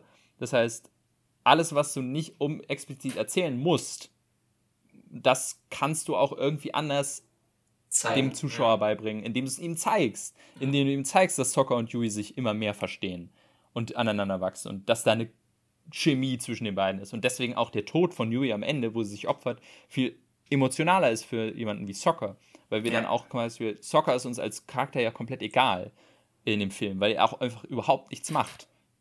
Wo in der Serie er uns nicht egal ist, weil wir ihn irgendwie mögen, weil wir ihn als Charakter, er hat Charaktereigenschaften, er ist manchmal ein bisschen nervig, aber irgendwie doch nicht und äh, hat auch so seine eigenen Momente, wo er als Held da sein kann. Genauso wie Katara, die wir kennen als quasi sehr, sehr ähm, beherrscht und, ähm, und, und, und gutmütig, die aber auch quasi sehr sauer werden kann und sich aufbäumen kann. Zum Beispiel diese ganze Dynamik mit Katara damals im südlichen Wasserstamm, wo sie quasi äh, nicht Wasser bändigen durfte, mhm. sondern nur ahnen, ist ja auch was, was ihren Charakter total weitergebracht hat äh, wo sie sich dann gegen den äh, Wasserlehrer gestellt hat. Und sowas fehlt dann eben total. Ja. Und sorgt eben dafür, dass wir als Figur sie in dem Film überhaupt nicht wertschätzen können. Man nimmt in, die, in dem gesamten Film keinen Charakter wirklich ernst. Also hm. da geht man auch so Charaktere, die auch im, zwar in der ersten Staffel ja nicht viel gemacht haben, irgendwie Izuko zum Beispiel, ist einem voll egal. Also und es gibt einen guten Grund, warum zum Beispiel der Firelord in, in der ersten Staffel so gut wie gar nicht gezeigt wird, weil er einfach nicht wichtig ist. Und dann kriegt der fast so viel Screentime wie Suko selber in der, im Film. Ja. Wo du so denkst, warum? Es gibt keinen Grund, das zu tun. Ähm, es werden so viele allem, weil, merkwürdige Entscheidungen getroffen einfach. Ja, vor allem wie der Firelord inszeniert wird. Also, als ich den jetzt, glaube ich, das erste Mal, oder auch jetzt, als ich ihn nochmal gesehen habe, habe ich erst gar nicht gecheckt, dass das der große mhm. Feuerlord ist. Also der Endgegner der ganzen Serie. Der in der Serie wirklich, wo ein großes Mysterium war, wie sieht er aus? Und man sieht sein Gesicht nicht und so. Und hier, die erste Szene, wo er vorkommt, ist, wie er einfach so, einfach so durch so einen Gang läuft und mit ähm, äh, äh, General Zhao redet. Über irgendeinen unwichtigen Scheiß. Und man erstmal gar nicht weiß, ach, okay, das ist eine der wichtigsten Charaktere der ganzen Story. Auch wenn er jetzt noch nicht wichtig ist, man ihn eigentlich gar nicht zeigen müsste. Und er wirkt einfach so wie der irgendwie, irgend so ein Typ halt. Ja. Genauso wie Zhao auch, der eigentlich der große Antagonist der Serie, äh, der ersten Staffel ist den kriegt man irgendwie auch überhaupt nicht mit. Und, oder auch Suko, man kriegt Suko kaum mit. Oder was ihn, also seine, seine Beziehung zwischen ihm und Ahn, äh, wie sie ja eigentlich irgendwie ja, es, es, gibt da so eine, ich, das haben sie auch in, der, in dem Film dann eingebaut, diese, diese tolle Folge, wo äh, Suko ihn aus Gefangenschaft rettet. Ähm, und da irgendwie sie kurz quasi ein kleines Gespräch haben, wo Arne ja. ihm sagt, hey, wir könnten vor dem Krieg hätten wir Freunde sein können. Und Suko ihn dann verscheucht und man da so ein bisschen das erste Mal merkt, dass Suko eben eigentlich dieser Charakter ist, der ist dieser typische Bösewicht, der in die Böse, der quasi da reingezogen wurde, wie so ein Darth Vader oder so. Und man eigentlich am Ende das Gefühl hat, okay, er ist eigentlich der Gute, das weiß man ja auch äh, aus der Serie heraus, aber das kommt in diesem Film überhaupt nicht rüber. In diesem Film ist einfach ein riesen Arschloch. Ja, also ja. es, ist, es ist so viele Sachen. Es ist auch einfach filmisch, es ist hässlich gedreht. Es ist, mhm. es, äh, das, die Kamera ist auf Leuten, die gerade was machen, im Hintergrund passiert nichts. Und da stehen einfach nur ja. Leute rum. Ganz komische Zooms dann manchmal. Ja. So riesen ähm, Close-ups von den Gesichtern im Dialog, wo man sich denkt, okay, was zum Teufel. Vor allem von dann halt Schauspielern, die nicht schauspielern können. Ja, also, das, das geht dann auch. Ähm, auch ganz komisch, also ganz komisch ge äh, geschnitten. Ja. Du hast richtig häufig so mitten in der Szene einfach so einen richtig harten Cut zur nächsten und man so, wow, wie sind wir denn jetzt hier plötzlich? Also es gibt da so lustige, also das ist dann auch wieder schon unfreiwillig komisch, wie, wie schlecht das Editing dann manchmal ist. Also ich bin jetzt kein großer ähm, äh, Editor, aber selbst mir fällt sowas dann auf, wo man denkt, ja. okay, das ist einfach nicht gut geschnitten, offensichtlich. Ja, also ich, ich glaube, wir müssen gar nicht mehr sehr viel zu dem Film sagen, weil ja. wir uns, glaube ich, sonst noch Stunden hier aufregen. Ähm, ja, es ist auf jeden Fall, also man merkt, an diesem Film ist einfach nichts gut. Er ist handwerklich schlecht, er ist inhaltlich schlecht, ähm, was auch die Vorlage angeht, was da, wie es darum geht, einen, einen gut, eine gute Adaption zu machen oder auch einfach nur ein guter Film zu sein. Ein, auf allen Aspekten versagt dieser Film und zeigt einfach auch so ein bisschen die, das fehlende Talent von jemandem wie M. Night Shyamalan, ich glaube nach diesem Film auch wirklich da war er wirklich ganz, ganz tief in Hollywood dann äh, ja. verhasst. Wobei ähm, der, der Film ähm, tatsächlich reines Box-Office gar nicht so schlecht gelaufen ist. Also er hat tatsächlich ja. sein Geld gemacht, ähm, aber das lag halt einfach daran, dass die Serie äh, eine sehr, ja. sehr starke Fankultur hinter sich hat. Ja, das ist auf jeden Fall auch, also trotzdem hat er danach, ich weiß noch, ähm, der, der Film direkt danach war, drei Jahre später war After Earth und den hat er nur bekommen, weil äh, hier wie heißt der, Will Smith brauchte irgendeinen, das war ja nicht sein Skript oder sein mhm. Treatment, sondern Will Smith hatte eine Idee, wie er seinen Sohn Jaden Smith zu einem Star macht, nämlich durch so einen Film und hat irgendeinen Regisseur dafür gesucht und zufällig auf irgendeiner Party hat er M. Night Shyamalan getroffen und weil M. Night Shyamalan so verzweifelt war, dass er nichts anderes machen durfte in Hollywood, hat er das sich angenommen und es wurde bei dem Marketing explizit darauf geachtet, dass nirgends sein Name auf irgendwelchen Plakaten ja. oder Trailern steht, damit niemand weiß, dass dieser Film von M. Night Shyamalan ist. Und ist er ist ja jetzt wieder so ein bisschen im, im, im Kommen, er kommt jetzt wieder hoch, er hat ja jetzt letztens wieder Old gemacht. Das, und das hat er, glaube ich, einfach nur dadurch geschafft, dass er einfach ähm, Minimalbudgets benutzt ja. hat, nämlich bei The Visit hat er, glaube ich, zwei Millionen oder so benutzt. Ich glaube aber ähm, auch, dass er zum großen Teil seine Filme jetzt selber finanziert, weil ihm halt einfach ja. keiner mehr ähm, sonst Geld gibt. Ja. Und dadurch, dass es ein Horrorfilm war, The Visit, hat er eben, auch wenn er nur 20 Millionen dann eingespielt hat oder 40, hat er eben trotzdem dann das äh, 20-fache seines Budgets, wenn er halt nur 2 Millionen gekostet hat. Und dadurch ist er wieder zu einem Erfolg geworden und so hat er sich langsam wieder hochgebaut. Aber wirklich Qualität hat er trotzdem meiner Meinung nach nicht zurückgewonnen. Nee. Split war der einzige Film, der ganz gut war, lag aber auch nur daran, weil es ein, ähm, weil es ein äh, Skript war, was er damals zu Six Sense Zeiten schon geschrieben hat. Also alles, was so modern, also das ist ja auch generell so ein Problem, er soll einfach weg von, von Drehbuch, weil was Regie, Regie angeht, kann er eigentlich was. Das muss man ihm gewisserweise lassen, aber was Zumindest, immer zumindest in, den, in, dem, in dem Horror-Cypher äh, so ein bisschen ja, ja, genau. Also man hat jetzt bei äh, jetzt Avatar gesehen, das ist nicht, nicht sein Bereich, absolut gar nicht. Also ja, genau. ähm, er, er braucht langsame Stories, ähm, mit wenig Charakteren, nicht ein großes Universum. Das funktioniert ja. einfach nicht bei ihm. Und er darf seine Drehbücher ja nicht selber schreiben. Ja. Das muss er einfach irgendwann kapieren, dass er einfach, das ist immer das Problem bei seinen Filmen. Das Hauptproblem sind die fürchterlichen Dialoge, die fürchterliche hanebüchene Story, die Charaktere, alles, was so irgendwie mit Story und Drehbuch zu tun hat, ist das immer das Schlimmste bei seinen Filmen. Bei Avatar ja auch. Und wäre da jemand gewesen, der sein Handwerk versteht und ein gutes Drehbuch geschrieben hat von Avatar, da hätte der Film was werden können. Sie haben es ja versucht. Also ähm, am genau. Anfang waren ja auch die, die originalen ähm, Creator, die die Serie gemacht haben, waren ja auch noch dabei.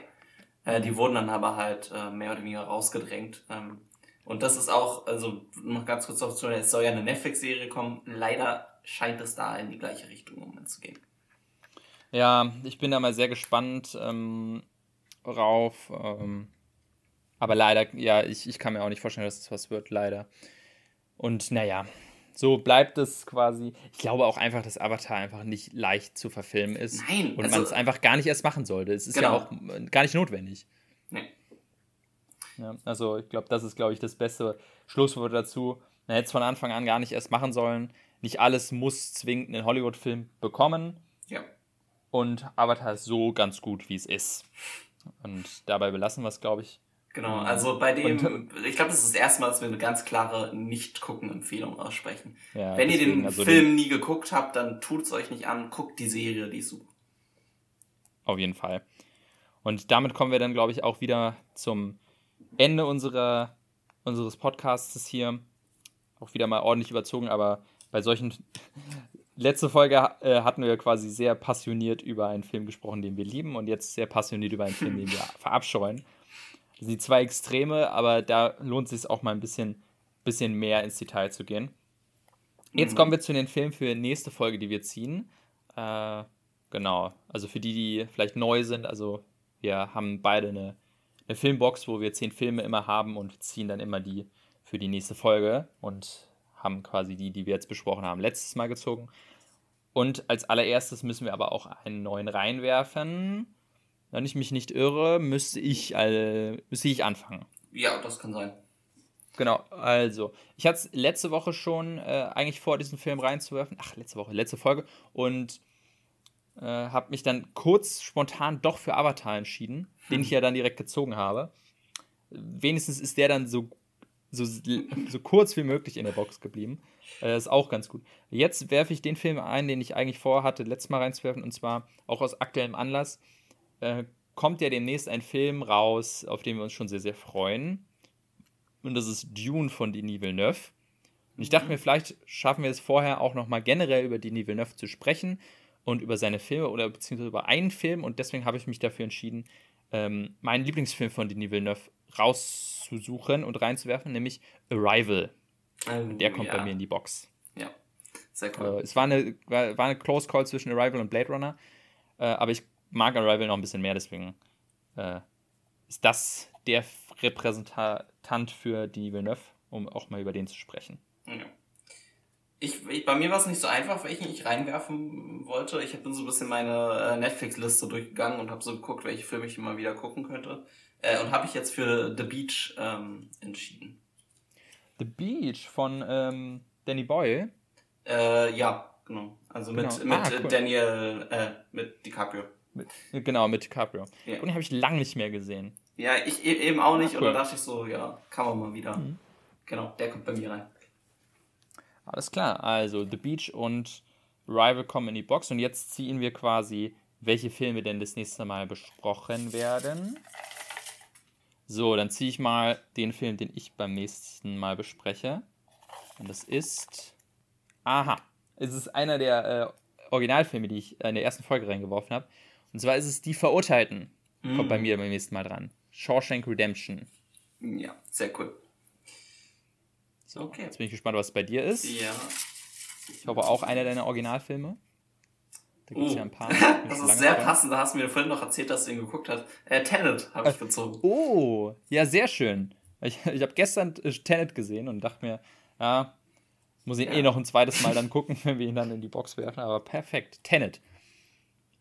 Ja, da wird auf jeden Fall ordentlich zu reden sein. Äh, Verurteilten und Tenet kommen dann beim nächsten Mal. Ich überlege gerade, ähm, wo es, also ich glaube, Tenet gibt es nirgendwo beim Streaming. Den müsste man sich dann quasi andersweitig besorgen. Ja. Also ich habe ihn auf Blu-ray. Die Verurteilten müsste es meines Wissens aber relativ easy auf Netflix ja, geben. Ja. Ich gucke mal ganz fix nach. Ansonsten, also an die Verurteilten kommt man eigentlich, glaube ich, immer irgendwie ran. Ja. Oder ja, gibt's auf Netflix. Also, den kann man sich da entspannt anschauen. Und Tenet, ja, ist halt noch ein bisschen neu, aber den sollte eh jeder mal gesehen haben. Dementsprechend äh, für dann die nächste Folge, Folge 12, in zwei Wochen, mhm. wir dann über die Verurteilten und Tenet sprechen. Da freue ich mich sehr drauf. Das ist eine coole Kombi. Ja, ich mich auch.